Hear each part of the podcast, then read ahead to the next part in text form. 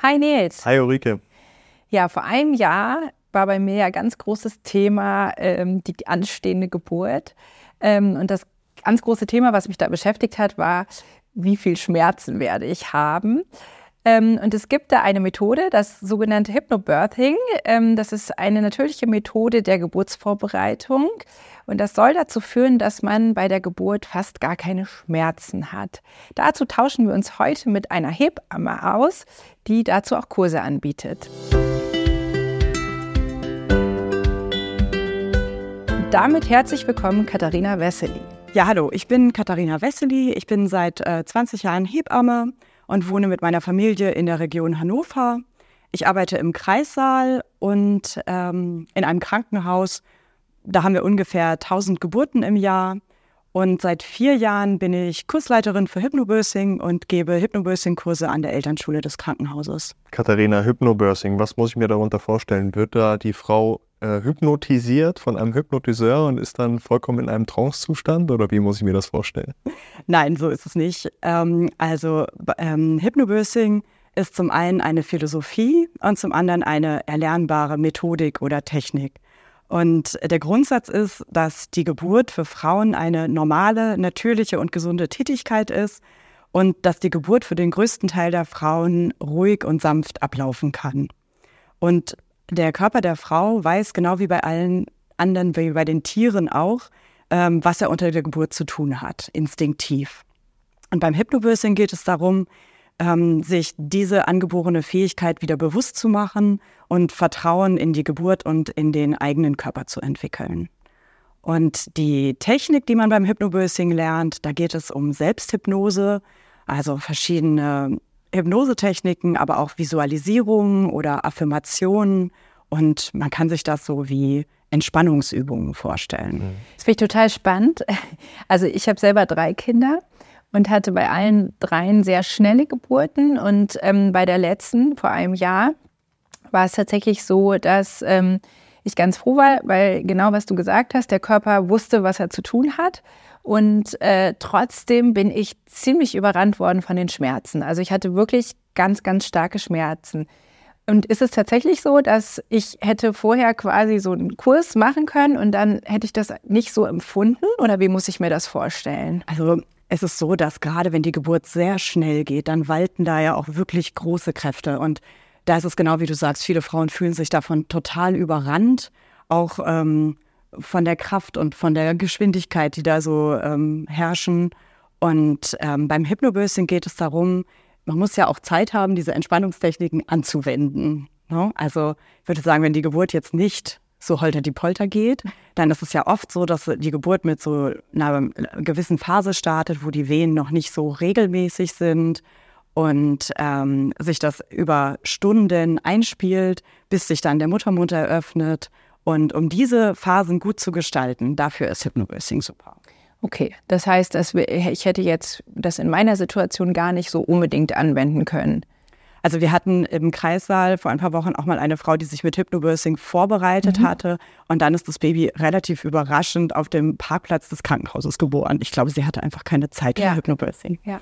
Also was ich spannend finde an diesem Ansatz ist, dass ich tatsächlich beim dritten Kind ähm, versucht habe, obwohl es schnell und schmerzhaft war, mir bei jeder Wehe zu sagen, ähm, okay, ich komme meinem Kind näher und mein Körper macht das jetzt gerade und es ist alles gut und richtig, wie es ist. Und das ist ja auch zumindest so ein Stück weit schon so ein Gedankengang, eine Affirmation, ich kann das ähm, und ich habe irgendwie die Kraft dazu, die einem geholfen hat. Und äh, das hat wirklich auch was mit mir gemacht. Von daher kann ich mir gut vorstellen, dass wenn es eben nicht so schnell geht und man die Zeit hat und das vorher geübt hat, dass es eben wirklich hilfreich ist. Was empfiehlst du denn, wann man damit anfängt? Also es ist sinnvoll, schon in der Mitte der Schwangerschaft anzufangen mit Hypnobirthing, weil es darum geht, Körper und Geist eigentlich zu trainieren. Und man braucht schon mindestens acht Wochen, wo man diese Meditation regelmäßig üben muss und ähm, ja, sich so richtig darauf trainieren, auf diese, ähm, auch auf die Musik und auf diese Entspannungszustände, damit man dann mit dem Training immer schneller und tiefer selber in diese Entspannung und in diese Selbsthypnose kommen kann. Darf ich noch zu deinem vorherigen etwas sagen? Ähm, da ist es so, dass das ganz viel mit uns macht, wie überhaupt die Einstellung ist. Also wenn man ohne Angst in die Geburt geht und da auch Vertrauen hat, dass der Körper das schafft, dann schüttet der Körper unter der Geburt bei allen Säugetieren Endorphine aus. Und da sind die Frauen dann oft wie so in ihrer eigenen Blase oder so ganz bei sich, sagen wir auch im Kreissaal. Und das ist etwas, ähm, was die Geburt einfach viel leichter macht, was einfach passiert, wenn man angstfrei und unverkrampft da reingehen kann. Wobei ich auch da finde, dass es immer äh, relativ einfach gesagt ist, aber ähm, äh, das war bei mir zum Beispiel so beim ersten Kind hat mich das so komplett überrannt, dass ich, ähm, also da habe ich vorher immer naiverweise gesagt, ach, ich krieg das hin mit dem Atmen und ähm, irgendwie wird das schon. Ähm, und dann fing es an und ich dachte, okay, nee, das ist alles so viel äh, heftiger, als ich erwartet hätte, dass es mich wirklich überrannt hat. Und das finde ich, ähm, muss man ein Stück weit sich auch zugestehen, dass es eben oft vom Kopf her, dass man sagen kann, ach, das wird schon alles, aber ob man das gerade beim ersten Kind umsetzen kann, ist natürlich dann auch so eine Sache. Ne? Also ich glaube, da muss man sich verzeihen. Wie war denn das bei deiner Frau? Äh, hat die solche Techniken angewendet? Wir haben solche Techniken nicht angewendet, beziehungsweise meine Frau hat solche Techniken nicht angewendet. Was ich mich jetzt frage als Partner, du hast ja gesagt, äh, man sollte so in der Mitte der Schwangerschaft sich darauf vorbereiten. Wie ist das für den Mann? Genau, also der Partner spielt beim Hypnobirthing eine total wichtige Rolle. Manchmal sind es auch nicht die Ehemänner, manchmal sind es ja auch Partnerinnen. Mhm. Und ähm, beim Hypnobirthing spricht man vom Geburtsgefährten. Das kann auch die Schwester oder die Freundin sein. Jemand, der einen dann unter der Geburt auch begleitet.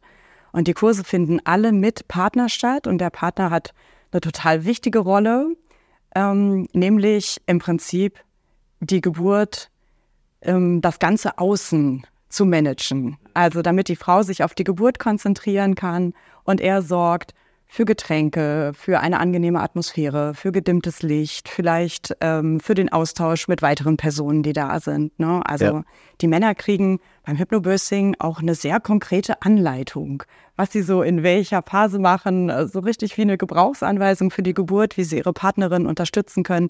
Das finde ich als Hebamme auch ähm, da wertvoll dran, ne? dass sie Partner da nicht so verloren rumstehen, sondern genau wissen, was ihre Partnerinnen da jetzt gerade machen und wie sie da bestmöglich mhm. mithelfen können. Bei uns war es jetzt so, ich habe zum Beispiel immer meiner Frau den unteren Rücken massiert. Gibt es auch solche äh, Techniken, die zum Hypnobirthing gehören, dass ich als Partner da, sag ich mal, so eine Art Massage-ähnliche äh, Technik noch habe, oder? Genau, also gibt es zum Beispiel die Light Touch Massage, aber man kann beim Hypnobirthing auch alle anderen Massagearten anwenden. Das ist, ich sage immer, das ist ja eine kooperative Methode. Das schließt ja nicht aus, dass ich dann nicht zum Beispiel das Kreuzbein massiere oder nicht irgendwas anderes machen darf. Ne? Das ist ja eher eine zusätzliche Hilfe noch. Wie kann man sich das denn konkret vorstellen, wenn man so einen Kurs besucht? Also ich habe noch nicht so eine genaue Vorstellung, wie das dann abläuft. Also was erwartet mich da, wenn ich sage, ich bin jetzt irgendwie Mitte der Schwangerschaft, ich möchte gerne versuchen, dass mir das die Geburt erleichtert. Ähm, wie läuft so ein Kurs ab bei dir? Also ähm, bei mir läuft ein Kurs so ab, das sind immer vier Abende, a drei Stunden. Und das wirkt erstmal so etwas erschlagend, wenn man denkt, oh Gott, wir müssen da jetzt drei Stunden sitzen, aber die Zeit vergeht immer wie im Flug. Und beim Hypnobirthing geht es darum, auch so diese negativen Programmierungen, die wir ähm, im Zusammenhang mit Geburt haben, die wir vielleicht aus der Kindheit haben oder von Geschichten, die uns andere Leute erzählt haben oder Filmen, die wir gesehen haben, dieses Powerpressen in amerikanischen Filmen oder die Sturzgeburt im Taxi. Ähm, da geht es darum, das zu löschen, die, also diese negative Programmierung wieder aus dem Gehirn zu kriegen. Und deshalb schauen wir zum Beispiel in jeder Kursstunde auch Videos von Hypnobirthing-Geburten. Das ist, ähm, manchen Frauen ist es erstmal unheimlich, aber es ist doch nochmal ein ganz anderer Zugang, wenn ich sehe, ach, so kann Geburt auch sein und andere Frauen haben das auch schon geschafft. Das macht was mit einem. Also das ist zum Beispiel ein Element. Und dann sind die Stunden so ein bisschen thematisch unterschiedlich gestaltet. Es wird auch wie in einem normalen Geburtsvorbereitungskurs auch darauf eingegangen, was nehme ich mit in die Klinik, aber auch wie möchte ich die Geburt selber gestalten, was für Optionen habe ich und wie stelle ich mir das so vor. Und dann sind aber auch immer große Einheiten, wo es um diese Selbsthypnose geht. Da fängt man, ich würde sagen, erst langsam an und arbeitet sich dann immer weiter vor. Und die Frauen lernen verschiedene Techniken, sich selber da in einen tiefen Entspannungszustand zu versetzen. Hast du denn schon ähm, Erfahrungen gemacht, auch mal mit Kritikern oder äh, Skeptikern, sage ich mal? Weil Hypnose wird vielleicht von manchen einfach so noch ein bisschen negativ assoziiert, weil sie auch einfach nicht genau wissen, was steckt hinter dem Begriff Hypnobirth. Ja, also ähm, es ist eigentlich so, dass ähm, wir an dem Krankenhaus, wo ich arbeite, bieten wir seit zehn Jahren ungefähr Hebammengeleitete Geburten an. Und diese Hebammengeleitete Geburt, das kann man sich so ein bisschen vorstellen wie Hausgeburt im Krankenhaus ähm, für Frauen, die ohne Risiko sind in der Schwangerschaft und die sich eine ganz natürliche und interventionsfreie Geburt wünschen. Und schon vor zehn Jahren kamen, ähm, kamen da Frauen, die vielleicht sonst eine Hausgeburt gewählt hätten oder im Geburtshaus geboren hätten. Und die haben ähm, komische Sachen gemacht unter der Geburt. Die haben also Kopfhörer getragen und Meditationen gehört und ähm, die haben von Regenbogenfarben erzählt und das war natürlich auch für uns als Personal erstmal etwas irritierend. Was machen die denn da überhaupt? Ne? Und augenscheinlich hatten die aber gute Geburten und so bin ich auch auf Hypnobürstchen gekommen und da auch neugierig geworden und habe mich damit mehr beschäftigt. Und es ist manchmal so, dass vom Personal her auch die Kritik kommt oder auch von, von anderen Hebammenkolleginnen oder Ärzten, ja, die sind ja dann gar nicht ansprechbar, wenn sie das machen. Und das finde ich, kann man eigentlich auch so gar nicht unbedingt stehen lassen. Da ist es bei so allen Dingen. Wenn man das sehr extrem und sehr starr als so betreibt, auch unter der Geburt und gar nicht offen ist für andere Sachen, dann wird es manchmal schwierig. Wir hatten schon auch mal Frauen im Kreis, die mit Schlafmaske kamen und mit Kopfhörern und überhaupt nicht mit uns kommunizieren wollten. Und das ist dann manchmal schwierig. Solange alles ideal läuft, ist es wunderbar. Aber wenn es dann doch mal irgendwie ein Problem gibt, dann wird es an so einer Stelle schwierig. Und das ist oft so eine Kritik bei Hypnobirthing. Oh, die machen sich selber so viel Stress und sind dann unter der Geburt auch vielleicht nicht offen, wenn es dann doch mal eine Wendung nimmt, die vielleicht unvorhergesehen ist. Aber da, die Personen sind schon ansprechbar noch. Also ja, also die sind nicht irgendwie ähm, ausgenockt oder so, nein. Okay, okay. Die sind ansprechbar. Also ich stelle mir das auch eher so vor, dass es wirklich so eine gesunde Form von, von Ausblenden ist, in, also ganz bei sich sein. Und das kenne ich im Kleinen auch, wie gesagt, von meiner letzten Geburt, äh, wo ich so das Gefühl hatte, äh, ich, also ich kann das gar nicht näher beschreiben, aber ich war so in meinem Körper drin und dachte, okay, ich, ich mache und der oder der macht eigentlich und ich konnte fast ein bisschen zugucken, wie der macht so. Und ähm, das war aber auch ein total angenehmes Gefühl. Und wahrscheinlich ist das in der Form das, was ähm, angestrebt wird. Ne? Und trotzdem war ich natürlich ansprechbar. Ähm, und das ist ja, glaube ich, das, was auch wichtig ist, ne? weil ich stelle mir das auch so unglaublich schwer vor, wenn man dann jemanden hat, wo man gar nichts mehr machen kann ähm, das ist ja auch für beide Seiten nicht mehr schön. Ne, dann. An dieser Stelle wird es dann für beide Seiten schwierig manchmal. Ja, ja. ja. Wie ist denn die, deine Erfolgsquote? Also hast du so das Gefühl, ähm, also oder wie viele Frauen begleitest du überhaupt, die das praktizieren und wie ist da so die Erfolgsquote? Also in einem Kurs sind ähm, maximal fünf Paare, mhm. die teilnehmen und ähm, im Moment äh, gebe ich meistens so vier oder fünf Kurse im Jahr. Und ähm, ich also freue mich immer dann natürlich über die Rückmeldung und ähm, die, die, gebären ja auch jetzt nicht alle da in dem Krankenhaus, wo ich arbeite. Es sind auch immer welche dabei, die zu Hause gebären oder auch woanders hingehen. Und ich freue mich dann immer, wenn ich Rückmeldung kriege. Und was ich immer höre, ist, dass sie, auch wenn es vielleicht mal anders laufen sollte, doch sehr zufrieden und sehr selbstbestimmt äh, ihre Geburt gestalten können. Und dass sie oft auch schon mit einem weit erweiterten Muttermund, also schon in der Geburt auch fortgeschritten, schon im Kreissaal ankommen. Das finde ich auch gut. Also das zeigt auch, dass sie einfach die Zeit, die sie zu Hause verbringen, gut gestalten können.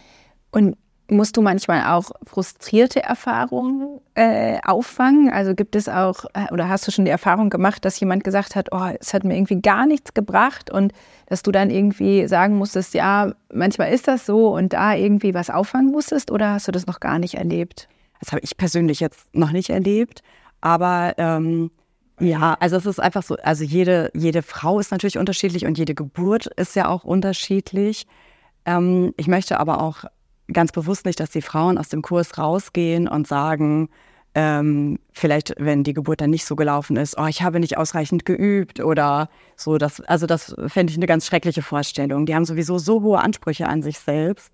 Und wenn sie dann auch noch mit einem schlechten Gefühl daraus gehen werden, das fände ich wirklich schlimm. Ich hatte vor einiger Zeit einen Mann äh, im Kurs, also ein werdender Vater, und der hat so am Ende des Kurses gesagt, ich nehme jetzt für mich mit, Hypnobirthing ist keine Religion, aber es kann vieles einfacher machen. Und dann dachte ich, ja, das ist so genau auch das, was ich eigentlich mitgeben möchte. Ja.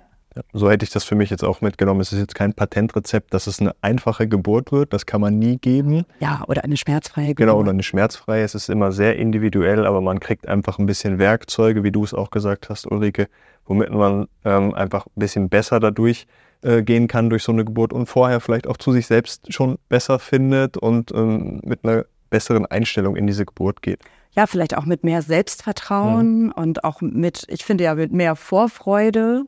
Und ähm, manchmal ist das vielleicht auch ein bisschen unbequemer, wenn die Frauen dann sehr genau wissen, was sie wollen oder nicht. Aber das finde ich total wertvoll für eine Geburt, dass sie da so auch so gestärkt reingehen ja, können. Ich finde, das klingt auch total ähm, wohltuend irgendwie. Auch diese Vorstellung, sich darauf überhaupt auch so vorzubereiten, finde ich schon auch ansprechend.